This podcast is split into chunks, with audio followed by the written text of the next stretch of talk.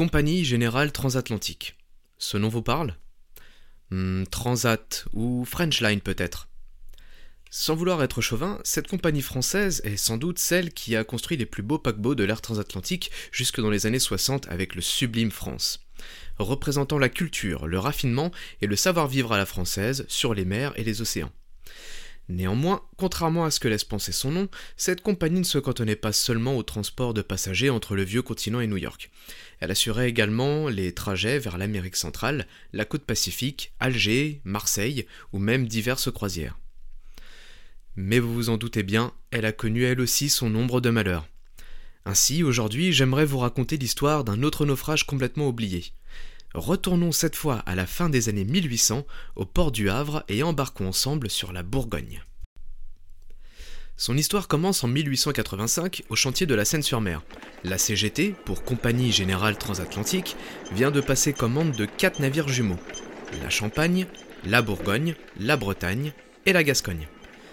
Bien qu'en bonne santé financière, la CGT a besoin de l'aide de l'État pour financer ces quatre nouveaux liners venant remplacer sa flotte vieillissante.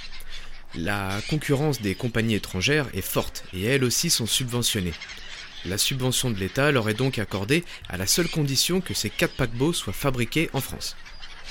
Tous sont construits selon le même plan, long de 150 mètres, large de 15 mètres 75, une hélice alimentée par un moteur vapeur de 9000 chevaux à triple expansion, lui permettant d'atteindre une vitesse de 17 nœuds. La Bourgogne et ses jumeaux pouvaient alors transporter 500 passagers et 200 membres d'équipage.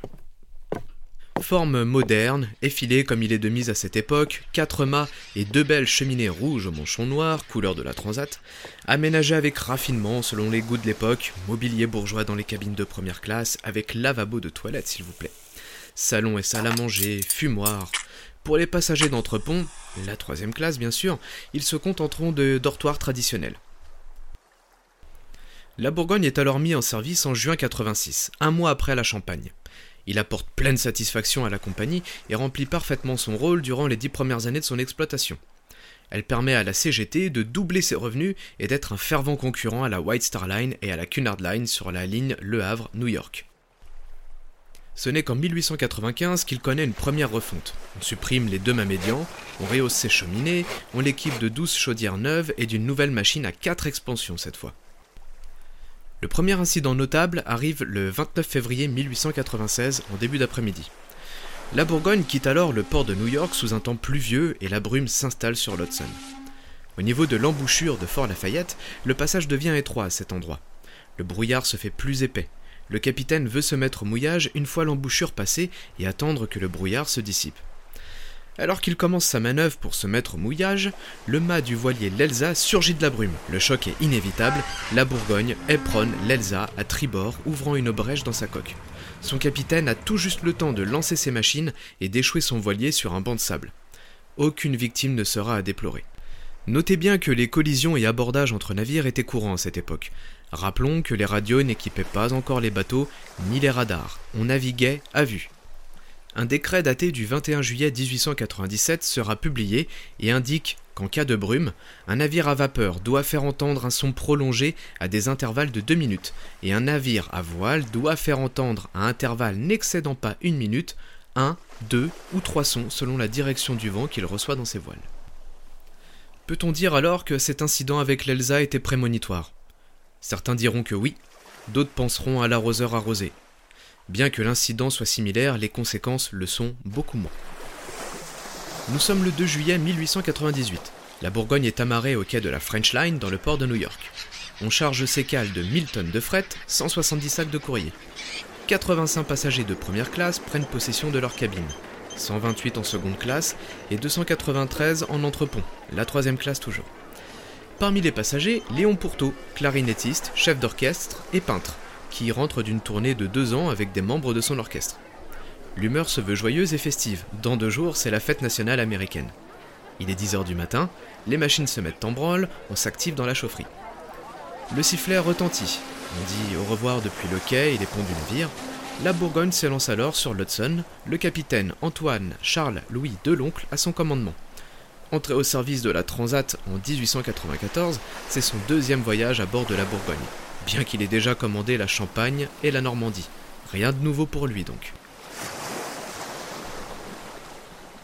La Bourgogne devrait normalement arriver au Havre le 11 juillet, naviguant à une vitesse moyenne de 17 nœuds. L'ère des transatlantiques à vapeur est celui de la quête effrénée et sans relâche du prestigieux ruban bleu. Un drapeau accordé au navire qui battra le record de la traversée la plus rapide et qui pourra fièrement le voir flotter au-dessus de son mât jusqu'à ce qu'il soit battu par un autre transatlantique.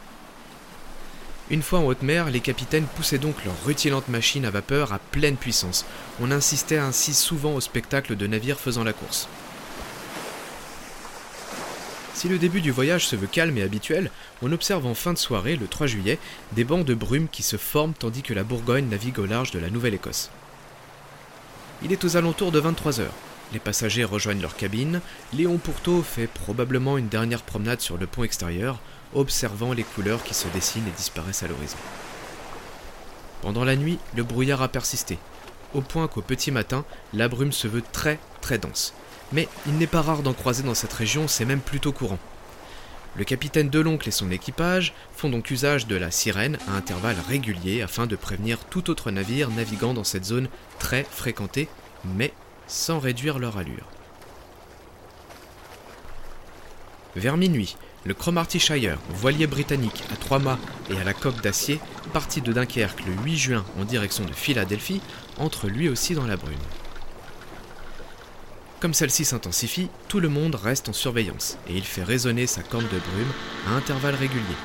La brise est faible, le vent dans ses voiles ne lui procure qu'une faible vitesse de 3 ou 4 nœuds à peine. Il est 5 heures du matin et dans le brouillard, on entend alors le sifflet d'un navire vapeur.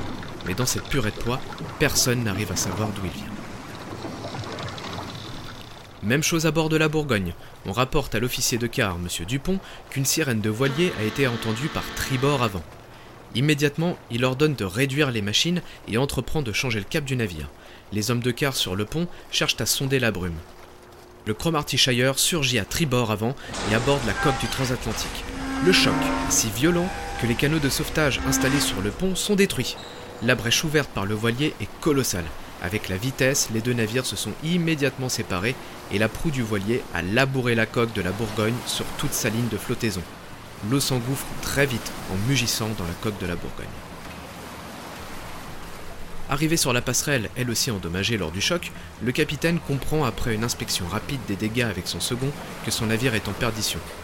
Il tente alors désespérément de mettre le cap vers l'île de Sable, située à 60 000 nautiques, soit environ 100 km, dans l'espoir d'y échouer la Bourgogne. Parcourir une telle distance doit prendre à la Bourgogne environ 5 heures. 5 heures cette tentative est désespérée et vaine. L'eau a déjà envahi la chaufferie et la salle des machines, rendant le navire immobile. Il commence même déjà à s'incliner par tribord arrière. La brèche ouverte par le Cromarty Shire a touché quatre compartiments étanches et l'eau s'est rapidement frayé un chemin jusqu'à l'arrière du paquebot. Le capitaine de l'oncle tente dans le plus grand des calmes d'organiser l'évacuation du paquebot. Mais ce qui va suivre est une scène de chaos et de violence qui feront les gros titres de la presse américaine. La foule des passagers réveillés par l'impact commence à se masser sur le pont des embarcations. Le navire gîte sur tribord, rendant la mise à l'eau des canaux de bâbord vite impossible, bien que, d'après le rapport, on arrive à en mettre deux à l'eau. Quant à tribord, souvenez-vous, l'étrave du voilier a détruit trois des six canaux présents sur le pont. Le premier est mis à l'eau sans encombre. Pour le second, la Bourgogne s'incline de plus en plus, on ne parvient pas à détacher le canot de ses chaînes et cordes. C'est alors qu'une cheminée chute, coupant en deux l'embarcation et tuant tous ses occupants. Le troisième est dès le départ pris de force par quelques marins qui empêchent quiconque de s'approcher. Très vite, beaucoup se retrouvent à l'eau, s'accrochent aux embarcations, de peur qu'elles ne chavirent, leurs occupants n'hésitent donc pas à employer la force, à frapper à coups d'aviron, à sortir des couteaux, à menacer. On en vient aux mains, on lutte pour sa propre survie. Une scène de chaos ahurissante se déroule alors dans l'eau et sur les ponts de la Bourgogne. Les femmes et les enfants d'abord, dites-vous? Hmm. L'homme est un loup pour l'homme, comme dit Thomas Hobbes. D'ailleurs, m'avez-vous entendu parler de femmes ou d'enfants dans ce récit du désastre? Non.